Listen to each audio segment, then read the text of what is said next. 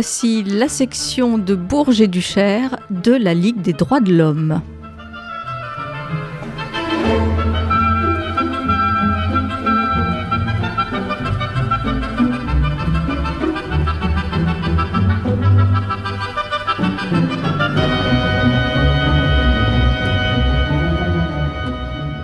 Bonjour à tous les auditeurs de Radio Résonance. Voici à nouveau l'émission mensuelle de la Ligue des droits de l'homme. Et aujourd'hui, nous vous proposons de réfléchir en lançant un regard sur le travail. On se souvient que dans le début de son premier mandat, le président de la République Emmanuel Macron avait par ordonnance modifié, fait modifier le droit du travail qu'il y a eu récemment une modification des conditions des assurances chômage, et puis on constate que euh, dans le monde politique et médiatique, on parle beaucoup de la valeur travail. Alors le travail, c'est quoi? À quoi aspire l'être humain dans le travail? C'est une première question. Ben, la plupart d'entre nous, euh, au travail, on aspire à être utile aux autres, à pouvoir s'exprimer aussi sur son travail, sur le sens de notre travail, sur le contenu de notre travail, et on aspire aussi à participer au choix concernant nos activités au travail. Est-ce que c'est le cas? Ben, en fait, euh, on s'aperçoit que les conditions de travail, elles favorisent ou alors elles défavorisent l'exercice de la citoyenneté dans l'entreprise et dans la collectivité. On peut penser, on peut imaginer que beaucoup d'entre nous ont le sentiment de laisser leur manteau de citoyen à l'entrée de l'entreprise parfois. Qu'est-ce qu'on voit depuis le début des années 1980 euh, et on peut peut-être euh, très rapidement rappeler que les années, euh, l'entrée dans les années 80, c'est les règles nouvelles de conception économique liées à Reagan-Thatcher, ce qu'on appelle l'ultralibéralisme. Ben, depuis les années 80, on assiste au fond à une financiarisation des entreprises, et cette financiarisation des entreprises a contribué à dégrader les conditions de travail. De nouvelles formes de management, la recherche du moindre coût pour euh, la plus forte rentabilité actionnariale, des dégradations sur le sens du travail et même sur la santé, et la santé physique et la santé mentale de très nombreux travailleurs. Aline Moi, euh, tu viens de présenter les grandes idées. Moi, je vais faire du terre-à-terre. Je connais une personne qui travaillait dans une agence immobilière, qui était une agence familiale, qui a été reprise par une firme nationale. La personne, enfin la personne auquel je pense, vivait, qui, aimait son travail, vivait de façon très, très efficace son travail.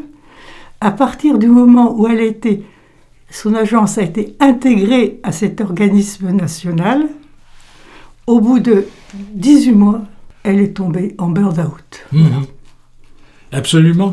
Et ce que tu dis là avec un exemple concret, un exemple de tous les jours, un exemple euh, pour les, ce que Raffarin appelait la France d'en bas, on, se rappelle aussi euh, l'exemple de la grosse société euh, France Télécom. Autrefois, bon, ce qu'on appelait les PTT, c'était une grande entreprise nationale. Bon, tout ça a été, comme beaucoup d'autres, démantelé, privatisé, etc. Et enfin, il y a peu, France Télécom a été condamné pour harcèlement moral. Euh, c'était euh, euh, le, résultat on, se rappelle les suicides aussi qui étaient intervenus dans cette euh, entreprise, France Télécom. Bon, c'était un management qui allait jusqu'à euh, euh, l'autocontrôle contraint, comme on pourrait dire. Bon, les, les, les, les salariés étant dans, dans l'obligation finalement de, de, de, de, pédaler au travail et de se taire, et n'avaient rien à dire et, et s'autocontrôlaient finalement sous la, sous la contrainte. C'était ce qu'on avait appelé à l'époque le gouvernement, le management par la terreur. Et ça, c'est tout le contraire de ce que préconise l'Organisation internationale du travail, avec ses conventions que la France a signées, qui, qui, euh, euh, prend en compte ou dit la nécessité de prendre en compte la justice sociale, le partage de la valeur ajoutée et le bien-être au travail. Aline je, je simplement rappeler que c'est une organisation qui est née, et c'est assez, ça m'a troublé d'ailleurs, euh, au lendemain de la Première Guerre mondiale, hein, euh, qu'elle a été créée donc en 1919 euh, et qu'elle est devenue en 1946 une agence spéciale de l'ONU. Je crois que bon, hein, et les guerres semblent faire progresser euh, la prise de conscience qu'un homme, ça a une vie, même si la guerre a démontré qu'on n'en faisait pas grand-chose. En fait, euh, on assiste aujourd'hui euh, en réaction parce que des, des, personnes, des scientifiques, des, salariés, des organisations syndicales, mais aussi des, pour faire vite, des patrons s'interrogent euh, sur euh, les dérives euh, qui sont nées de ces politiques ultralibérales. Il y a des expériences positives qui existent. La semaine de quatre jours, là où elle est tentée, là où elle est expérimentée, là où elle est mise en œuvre aussi, il y a actuellement beaucoup d'évolutions dans ce sens-là en Grande-Bretagne partout où ces expériences de mise en œuvre de la semaine de 4 jours est euh, réalisée, c'est jugé, c'est vécu comme très positif et par les salariés et par les employeurs. Autrement dit, euh, on peut dire que le travail, bah, c'est ni l'emploi, ni le métier, mais ça, doit être aussi, ça devrait être aussi le plaisir de pouvoir bien faire son travail. Or, bien faire son travail, c'est de moins en moins possible, par exemple, dans le domaine de l'enseignement, l'éducation nationale, et il n'y a qu'à écouter aussi les hospitaliers euh, qui disent qu'ils n'arrivent plus à s'occuper humainement des malades. Euh, leur travail est devenu un travail où il faut toujours courir, et c'est un travail mécanique. Et donc euh, le malaise de beaucoup de salariés, que ce soit dans le public ou dans le privé, ben c'est ça c'est d'avoir le sentiment d'être un pion et de ne plus pouvoir, de ne pas pouvoir bien faire son travail. Et la grande souffrance au travail, c'est d'abord ça, le sentiment de ne pas pouvoir bien faire son travail. Aline euh, Oui, oui. Et euh, dans l'analyse qui est faite de ce malaise et des causes de ce malaise, hein, bon, il y a plusieurs pistes qui euh, expriment de façon un petit peu, disons, complexe la réalité de la situation. On, parle, on évoque, des, on utilise des mots tels que parcellisation, externalisation, individualisation, euh, digitalisation. Je pense qu'il serait souhaitable de comprendre ce que sont que ces mots. Oui. Euh, parcellisation, c'est pas compliqué, c'est la subdivision du travail en tâches de plus en plus élémentaires. Bon, euh, ce qui évidemment n'est pas un épanouissement pour l'individu. L'externalisation, ça correspond, hein, il ne faut pas y penser externalisation, départ à l'étranger, c'est pas ça. Hein. Externalisation correspond au transfert d'activité d'une entreprise vers un prestataire externe spécialisé. Cette forme de sous-traitance permet à l'entreprise de se focaliser sur son activité première. L'entrepreneur a besoin de cultiver un lien à ce moment-là fort entre son entreprise et le prestataire de service. Ce sont en général plutôt dans des activités telles que l'informatique, la finance, comptabilité, facturation, marketing, communication éventuellement, qu'on euh, externalise certaines, activités. Elles sont bien sûr traitées à moindre coût chez les sous-traitants que dans l'entreprise mère. Alors, l'individualisation du travail, euh, c'est un phénomène, des, enfin, le phénomène des entrepreneurs participe, enfin, ce qu'on appelle les auto, excusez-moi, entrepreneurs, hein, participent à la réforme, à une forme, pardon, de désintégration du travail. Les entreprises font de plus en plus appel aux auto-entrepreneurs pour remplir certaines missions. Hein. Et, ça provoque une fragmentation du travail, sa parcellisation, et on a moins besoin de gens à plein temps. Cette individualisation touche moins l'industrie que l'économie de la concurrence. L'individualisation du travail mène à l'éclatement des collectivités et à l'éclatement, euh, disons, du statutaire. Mais tout, ça, c'est en fait euh, euh, les 40 années de mutation du travail qu'on vient de vivre.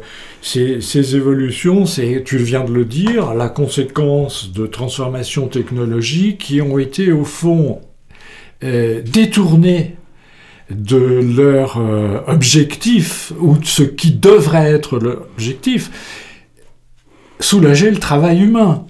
Or, les grandes firmes, les grandes multinationales, le patronat pour dire vite les choses, ont euh, utilisé, accaparé ces transformations technologiques pour transformer l'organisation même du travail face à euh, l'intensification de la concurrence, comme tu viens de, de le dire.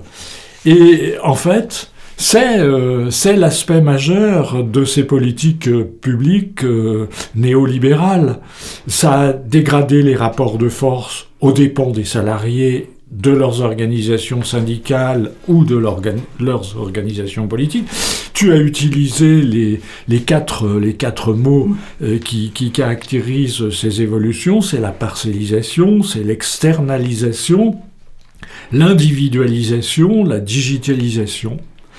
Et euh, à propos de l'externalisation, c'est la mise en place en cascade de la sous-traitance. Il y a une grande firme. On peut prendre un exemple concret. La ville de Paris, il y a peu, a pris des dispositions, a pris des, a voté des délibérations dans son conseil municipal pour essayer d'arriver à encadrer ce phénomène de la sous-traitance. Imaginons, imaginons, la, ville de Paris euh, donne euh, un chantier à une très grande firme de bâtiments. Cette très grande firme de bâtiments va sous-traiter euh, un certain nombre de tâches à une, une entreprise autre. Cette entreprise sous-traitante va elle-même, pour certaines tâches, sous-traiter à un autre. Le résultat, le est que l'entreprise qui a eu marché, qui ensuite euh, s'engage dans une cascade de sous-traitants. Résultat, l'entreprise qui a eu le marché, évidemment, euh, tire d'énormes profits. Les petites entreprises se trouvent parfois prises à la gorge et le travail n'est pas bien fait. Et c'est comme ça qu'on se retrouve avec, euh, par exemple, des bâtiments, puisque je prenais l'exemple du bâtiment, surtout avec des bâtiments qui, au bout de 20 ans, euh, ben, sont déjà en décrépitude. Euh, on imagine les conditions de travail des salariés dans cette cascade de sous-traitance. Eh ben, ça a été rendu possible par toutes les nouvelles technologies euh, et ça a effectivement parcellisé le travail, ça a éclaté euh, les, collectivités de travail, euh, les, gens, au lieu de travailler en solidarité entre eux, se trouvent dans la situation du chacun pour soi.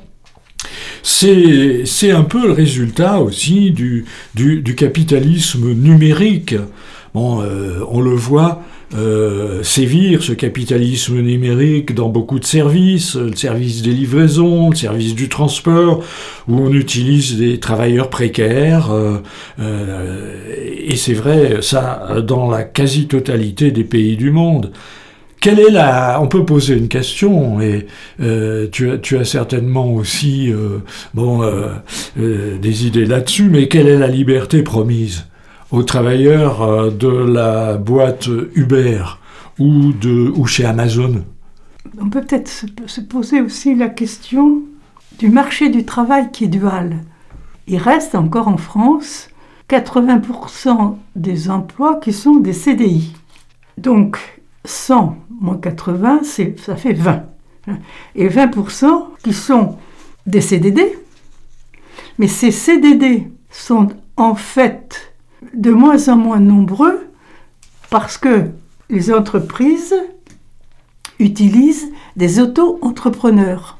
Et ça a pour conséquence de participer à l'affaiblissement du rapport de force entre salariés et entrepreneurs. Et c'est un danger pour les conventions collectives. Les formes de travail individuelles entraînent une dérégalisation euh, du marché considérable. Les plateformes ont déjà favorisé la dégradation de la situation des autres entrepreneurs. Mais c'est, en fait, on, se retrouve aujourd'hui dans une situation où, et c'est d'ailleurs l'INSEE lui-même qui, qui l'évalue, qui le dit, qui le publie, c'est les travailleurs contraints un grand, très grand nombre de salariés sont désormais dans une situation de travail contraint, de travailleurs contraints, euh, dans les tâches, mais aussi dans la condition de, vie euh, générale. Euh, c'est pas le, rétablissement du servage, mais enfin, ce, ce système économique dit libéral libéralisme économique, mais là on est devenu presque à, l'ultra-libéralisme économique, avec la mise en place de toutes ces conditions de management euh, nouvelles, bon, etc.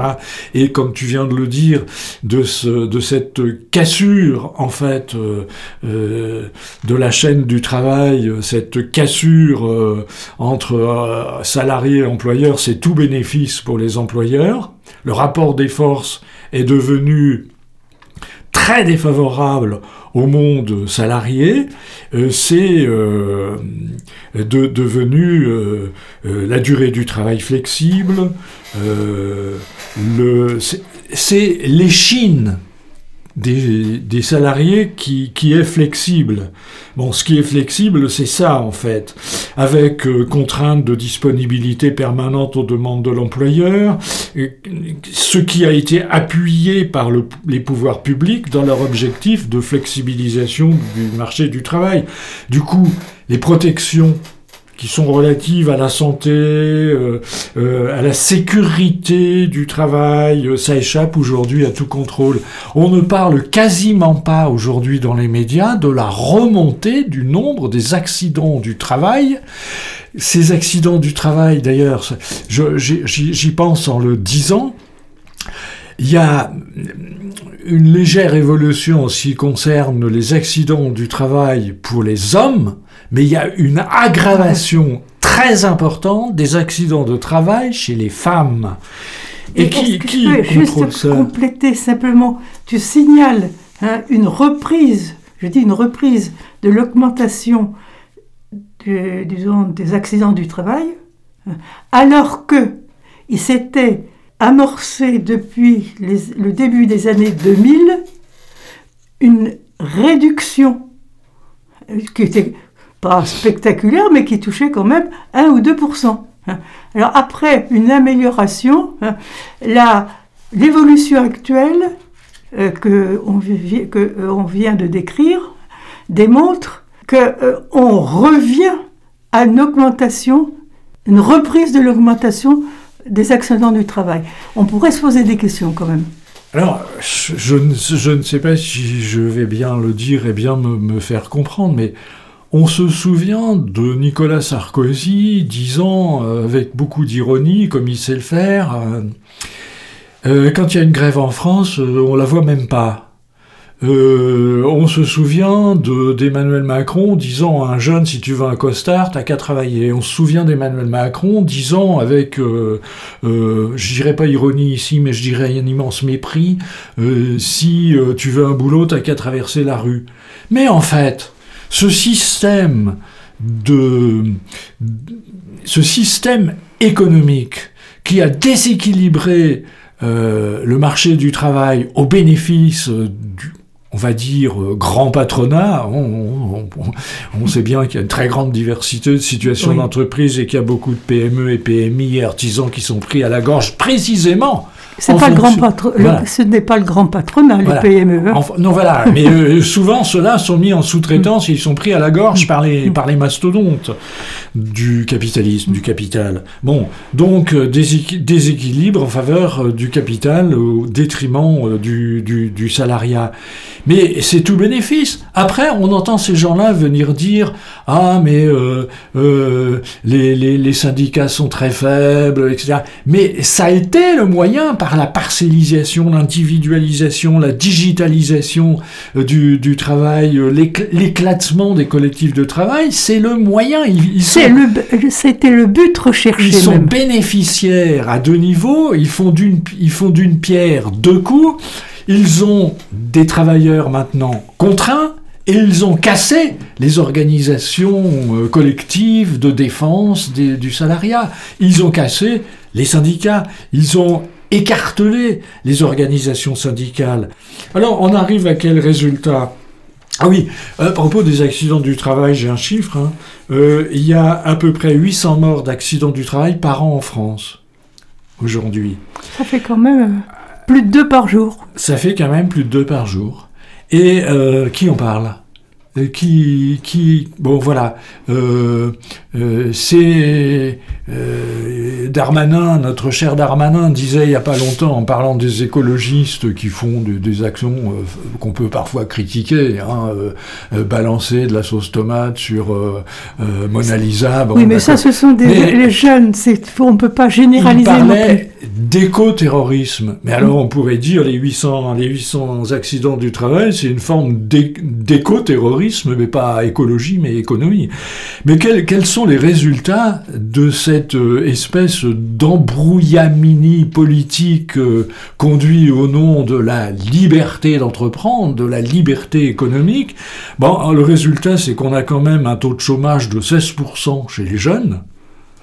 Euh, par rapport à 8%, on nous dit aujourd'hui 7%, mais c'est calculé au mini, hein, parce que euh, il y a plein de, travailleurs précaires, celui qui est appelé à 3 heures du matin par le, patron de la grande surface, il faut que tu sois à, 5 heures au cul du camion pour le décharger, puis après tu pourras rentrer chez toi, celui qui bosse 2 heures par jour, il n'est pas considéré comme chômeur alors qu'en fait il l'est. Donc on va dire 8% de, chômage, 16% c'est les jeunes, une majorité de seniors au boulot qui sont exclus, qui sont mis, euh, qui sont mis euh, sur la touche à partir de 55 ans, alors que l'autre, l'autre c'est Macron, euh, qui se, qui s'entête dans cette idée de la retraite jusqu'à 65 ans pour les générations qui viennent. Après, on s'étonne. Ah ben, je trouve pas de, je trouve pas ah. d'employés. Je trouve pas de, je fais des offres d'emploi, mais je trouve personne. Mais ça conduit à quoi, ça? Ça conduit à des gens qui démissionnent. Ça conduit à des gens qui cherchent d'autres travaux, qui cherchent d'autres conditions de travail, qui ont envie de bien faire leur travail et qui n'arrivent pas à bien le faire là où ils sont. Moi, je reviens à un petit exemple. Bon, cet été, je discutais avec des jeunes qui euh, travaillaient dans les restaurants. Euh, et euh, on disait qu'on ne trouvait pas d'emploi. Et l'un m'a expliqué que euh, la situation n'était pas homogène du tout. Hein, et que en tant que rechercheur d'emploi, il, était très au courant des, disons, des propositions et de l'attitude des employeurs et que certains étaient boudés parce qu'ils profitaient de la situation pour imposer des salaires, pour imposer des conditions de travail qui ne correspondaient pas à la norme. Donc, euh, on, on généralise, mais les situations sont en général beaucoup plus complexes que euh, l'on essaie de nous faire accepter. Euh, quand on écoute les informations. Mais quand on voit euh, ce, que tu, ce que tu dis là, euh, et en retransmettant ce que vivait ce, ce, ce, jeune avec lequel tu discutais, ça démontre bien que, et on va, on va, on va y arriver, on va le dire là, euh, le droit du travail a été détruit, le droit du travail a été déséquilibré, mais en, en fait, la Macronie, et ben, maintenant qui sévit depuis, euh, depuis euh, bientôt sept ans, mais si. aussi mais aussi les formations politiques de droite hein, euh, qui ont été au, au, au gouvernement euh, avant Macron. euh, entre les deux, il y a eu euh, Hollande. Euh, ça n'a rien changé. Pour tout- tout tous ces gens-là, euh, la Macronie et la droite sont des gens qui retournent la valeur travail, qui la détournent en obligeant à travailler, en, forçant les gens, un grand nombre de personnes, à travailler euh, à n'importe quelle condition. Euh, euh, les salariés, c'est des personnes qui sont aujourd'hui, bon, bah, tu prends ce boulot-là, ou si tu, si tu, si tu refuses, bah, tant pis pour toi. C'est, cette espèce d'évolution, elle vient aussi de la modification du droit du travail. Le droit du travail a été déséquilibré.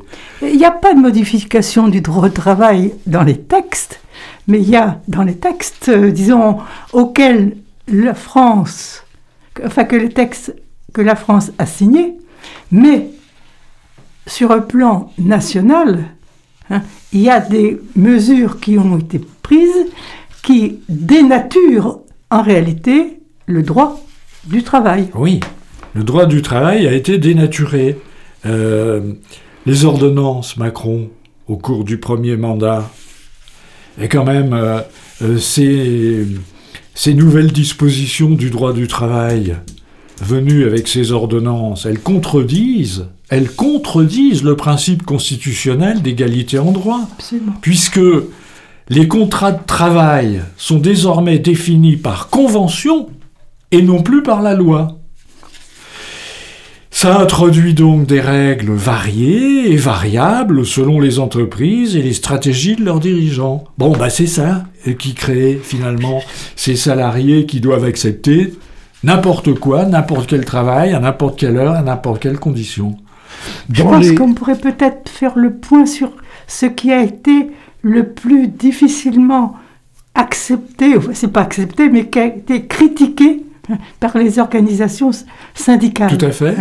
Bon, euh, à propos donc de ce fameux, les fameuses ordonnances Oui, les ordonnances, oui. Bon, euh, le, un des points critiqués, hein, c'est que dans les PME, des négociations avec un délégué du personnel non mandaté par les syndicats, hein, donc ça, ça a été euh, euh, critiqué. C'est vrai que dans beaucoup d'entreprises, il n'y a pas de syndicat, hein, mais hein, ça a été une critique qui a été formulée par les syndicats, sauf enfin, si on peut appeler ça un syndicat, le MEDEF qui applaudit. Or, si le MEDEF applaudit, on peut se poser des questions. Euh, deuxième point, la fusion des instances représentatives du personnel. Oui. Hein, on met dans le même sac les syndicats, euh, les délégués du personnel, enfin bon, il n'y a plus, il y a plus qu'une- qu'un organisme censé représenter les salariés. Troisième point, les barèmes des dommages et intérêts euh, prud'homaux. Oui. En cas de licenciement sans cause réelle et sérieuse, il est prévu de plafonner le montant de ces indemnités à un mois par euh, année d'ancienneté. En fait, ces barèmes, euh, ce barème nuit à l'ensemble, enfin disons à- aux salariés qui, qui, vont- qui vont euh, plaider euh, devant, le, devant le Conseil prud'homal. Oui, non seulement ces, ces ordonnances Macron ont transformé les contrats de, de, de travail euh, et qui sont donc euh, par convention et non plus en fonction de la loi, première chose, donc euh, c'est une liberté donnée euh, finalement au patronat. Mais c'est aussi, comme tu viens de le souligner, c'est très important, la, la réforme des prud'hommes Oui. qui aboutit à la réduction ou à la dissuasion des actions en justice euh, contre les employeurs. Et ça, c'est contraire, merci Monsieur Macron et, et quelques autres, c'est contraire à l'article 22 de la Charte sociale européenne Absolument.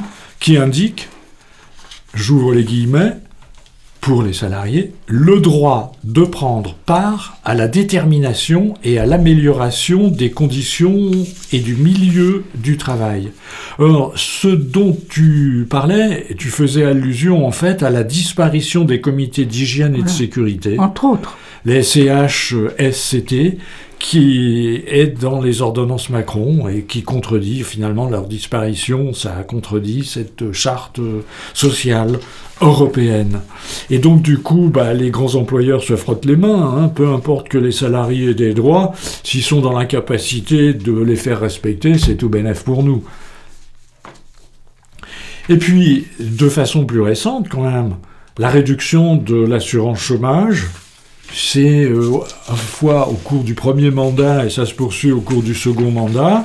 Euh, ton, la durée d'indemnisation du chômage, on va te la réduire et tu dois absolument euh, accepter euh, le travail qu'on te propose, même si c'est pas ta tasse de thé, ta formation, etc. Voilà, c'est quand même. oui, c'est évident. hein. Bon, quelle est en fait la philosophie de cette, euh, loi votée, de cette loi votée le 15 novembre 2022 Elle réduit les indemnisations en durcissant les conditions et elle ajuste le régime en fonction de la conjoncture économique. Et tout ça, c'est contraire à l'article 23 de l'OIT, dont on parle L'Organisation internationale du travail. Euh, toute personne, dit l'article 23, a droit au travail, à des conditions satisfaisantes de travail et à la protection contre le chômage. Il est donc urgent de faire correspondre le Code du travail avec les dispositions de l'Organisation internationale du travail, alors que nous assistons non pas à une amélioration du Code du travail, mais au contraire à une dégradation. Dégradation, dégradation absolue, déséquilibre absolu. Euh, tu viens de, on a cité l'article 22 de la Charte sociale européenne. Tu viens de citer l'article 23 de l'Organisation internationale du travail. On pourrait euh, rappeler que, entre autres, euh, avec toutes ces réformes, réduction de l'assurance chômage, bientôt la réforme des retraites, etc., plus la loi sur le secret des affaires, on se trouve dans une situation qui viole l'article 5 euh, de, euh, le- du, du- du- du préambule de de la Constitution Constitution 1946 qui édicte Chacun a le droit de travailler et de trouver un emploi. Et il y a l'article 8 qui indique Tout travailleur participe par l'intermédiaire de ses délégués à la détermination collective des conditions de travail ainsi qu'à la gestion des entreprises. Eh bien, le grand patronat, appuyé par les, depuis 40 ans par des gouvernements, quelle qu'ait été leur couleur politique, tout ça a été balayé, tout ça a été déséquilibré. Alors, euh, rappelle quand même cette, euh, cette const- ce préambule de la Constitution de 46 n'est pas quelque chose, disons, de passé. Il est toujours valable dans la mesure où il est, cette, euh, ce préambule est intégré à la Constitution de 1958 qui est notre Constitution actuelle. Donc, euh, on vient de, on vient de, de, de- de dire euh, que le droit du travail a été remanié, mais il a été remanié dans un sens qui permet de favoriser la gestion patronale des capacités de travail au détriment de la fonction même de ce que devrait être le travail, l'émancipation des personnes au plan individuel et collectif. On en est loin. Et donc, euh, on a une... Au fond, on peut peut-être arriver à tirer quelques, quelques conclusions. On vient de vivre au cours des dernières décennies euh, de, la droite gouvernante à la social-démocratie gouvernante et au en même temps euh, qui fait que plus personne n'y n'y comprend rien et ne s'y retrouve, le en même temps macronien, on a euh, une évolution qui est contre les droits fondamentaux de la personne euh, euh, salariée, du, du, bon pour faire vite, du travailleur. Les, les grands principes constitutionnels sont bafoués. Tu viens de rappeler euh, le préambule de la Constitution de 46, ça n'est absolument pas respecté. Pas, pas plus qu'on respecte le, l'OIT. Les conventions internationales du travail ne sont plus respectées, alors que la France en est signataire. Ou euh, la charte sociale européenne, tout. hein. Que ce soit le- les textes purement français, que ce soit des textes d'organisation auxquels la France participe. C'est quand même un peu extraordinaire. Mais la France participe, la France s'est engagée, la France a signé cette charte européenne, la France a signé les conventions internationales, celles de l'Organisation internationale du travail. Le, noir sur blanc, dans le- ces, ces conventions de l'Organisation internationale du travail, il est dit le travail n'est pas une marchandise. marchandise. Bon, on peut imaginer Bolloré, on a vu comment il a traité les salariés des médias qu'il a acquis. Euh, bon, euh, pour ironiser, on pourrait dire que dans le haut patronat, il y en a qui rêvent peut-être de rétablir l'esclavage. D'ailleurs, le dénommé Bolloré, il l'a fait en Afrique. Oui, mais bon, les, conditions faites à ces travailleurs euh, qui qui ne sont pas, enfin ces auto-entrepreneurs, dans certains cas, hein, peut se demander si c'est même pas pire. Quand on les réveille à 5 heures du matin hein, pour aller travailler dans des conditions hein, sans protection, hein, on, on peut se poser des questions sur le sens de l'humanité de ceux qui sont responsables de cette évolution. Est-ce qu'il n'y a pas un problème avec les, instances internationales dans le, flou artistique qu'il y a dans, tous les textes? C'est quand même difficile. euh, en fait, les syndicats ne peuvent pas attaquer euh, légalement parce que ces textes sont d'une interprétation trop floue. Et c'est le cas notamment de la charte européenne des droits du travail. En plus, une charte, ça fait pas loi. Hein. Ah, euh, alors, la Charte sociale européenne est un traité du Conseil de l'Europe. C'est un traité. C'est pas une déclaration d'intention. Et ce traité doit être respecté. De même que la Convention internationale du travail. Ah, oui. Et les, ce qu'exprime soit la Charte sociale européenne ou l'OIT sont en général très clairement exprimés. Alors évidemment, c'est pas décliné avec tous les détails, hein, parce qu'on peut le comprendre, c'est en direction de nombreux pays, mais l'esprit est suffisamment clair pour qu'on puisse faire le lien entre ce qu'ils disent ou ce qu'ils proclament et la situation de chaque pays. Oui, moi, ce qui, ce qui m'inquiétait, c'était la possibilité de traduire en justice, dans le droit euh, national, euh, les, textes internationaux. Euh, J'imagine pour les avocats, les, juristes, euh, que c'est une réelle difficulté. Je crois qu'on peut répondre à la question que- qui, est, posée, comment faire appliquer finalement ces, conventions, etc., les choses. Les faire appliquer est évidemment difficile, et d'autant plus difficile que depuis des décennies, euh, le système économique dominant euh, a contribué à l'affaiblissement considérable des organisations euh, salariales, en particulier des syndicats.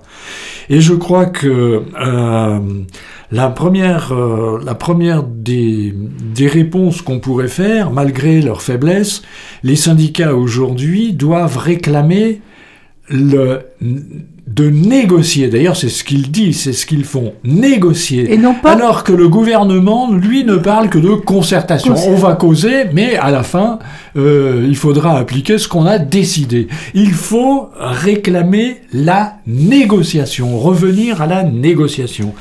La deuxième réponse qu'on peut faire à la question qui est posée, c'est quand même euh, intéressant.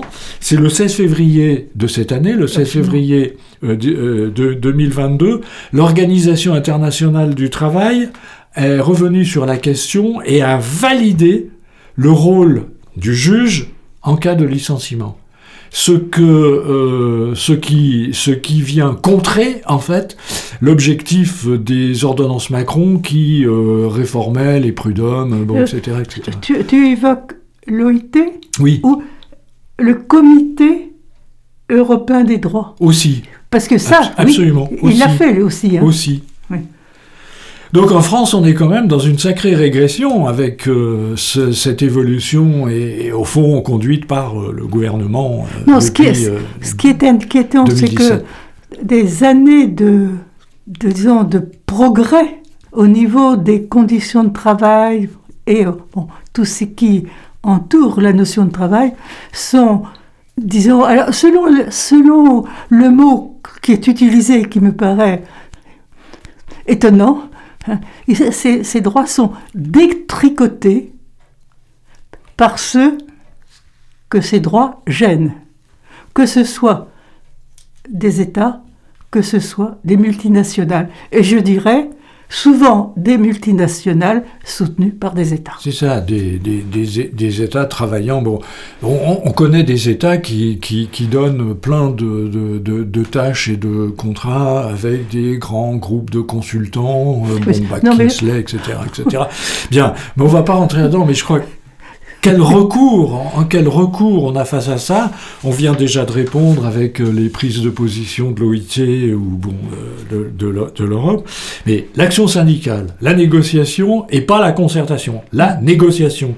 La deuxième, euh, la deuxième réponse, euh, et là on y trouve à la fois des employeurs et des employés, des salariés et des entreprises, c'est les expérimentations et parfois des expérimentations patronales, parce qu'il faut rendre à César ce qui lui appartient, Oui, oui. euh, sur la réduction du temps de travail. On disait tout à l'heure, bon, les expérimentations qui sont faites sur la semaine de 4 jours. Eh bien, là où c'est conduit, ce que l'on en retire globalement, c'est que les salariés sont mieux dans leur basket et que la productivité augmente.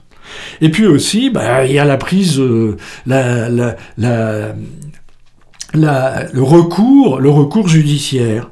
Euh, donc, euh, on vient de le dire, c'est l'OIT euh, a euh, re, ainsi réinsisté et revalidé le rôle du juge.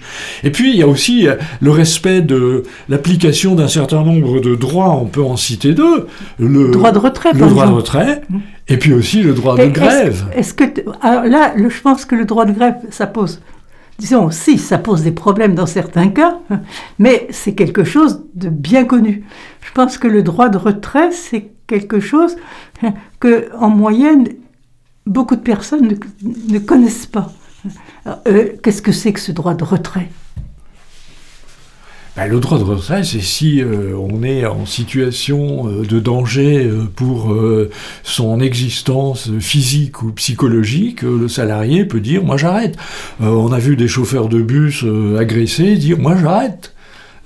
Et Et c'est juridiquement, c'est juridiquement protégé. c'est l'article L 41 31 1. Voilà. Hein. Donc, Mais c'est par, contre le problème important, hein, c'est de bien définir le type de mal-être au travail. Hein, certains se sont posé la question pendant le Covid. Ben, euh, ça n'était pas quelque chose qui pouvait être intégré à ce droit de retrait. Donc, euh, si on voulait, euh, si on voulait dégager euh, quelques dernières idées en conclusion, c'est que la solution, elle réside peut-être pour l'avenir dans les expérimentations qui sont faites sur euh, la réduction du temps de travail, euh, les, réaménagements des conditions du, travail. Les expériences qui ont été conduites depuis peu montrent que c'est positif. La deuxième chose, ben, c'est qu'il ne faut pas hésiter à recourir finalement au juge, à rester en, à rester en justice, n'en déplaise euh, un certain patron. Les salariés ont la possibilité de le faire individuellement, mais enfin on le conseille plutôt de le faire en passant par des organisations collectives, et notamment des organisations syndicales, donc en pratiquant le droit de retrait, éventuellement le droit de grève. Et puis, euh, la troisième chose, c'est euh, la, nécessité pour toutes les organisations sociales, associatives ou syndicales, de conduire euh, euh, des actions pour faire connaître le droit, pour faire euh, en sorte qu'il y ait des actions d'éducation populaire au droit, parce que beaucoup de personnes ignorent en fait les possibilités qui leur sont ouvertes, les ignorent même, ne connaissent pas finalement leurs droits, et c'est tout le problème de l'accès au droit. Alors bon, pour finir, euh, on peut le dire en matière du travail, mais aussi en matière de santé, en matière d'éducation, etc., etc. Et en matière de consommation Aussi. Parce que l'homme n'est plus protégé par son travail, mais il est peut-être encore protégé par son statut de consommateur. Il faudrait voir, le droit de grève existe, mais on n'a pas le droit de demander le boycottage d'un produit, par exemple, c'est interdit. Euh, oui, c'est oui, c'est un peu le même esprit pourtant. Hein. Euh, oui. Aline. Moi, je voulais simplement faire remarquer que nous sommes actuellement dans une situation extrêmement préoccupante dont il faut être vraiment conscient. C'est que il y a dégradation du droit du travail, que c'est quelque chose qui semble s'accélérer et qu'il est urgent, extrêmement urgent, qu'on arrête cette évolution et qu'on remette au cœur du travail l'homme. Eh bien, ça sera le, mot de la fin. On va souhaiter à tous les auditeurs euh, d'excellentes fêtes de fin d'année et rendez-vous euh, au mois de janvier 2023.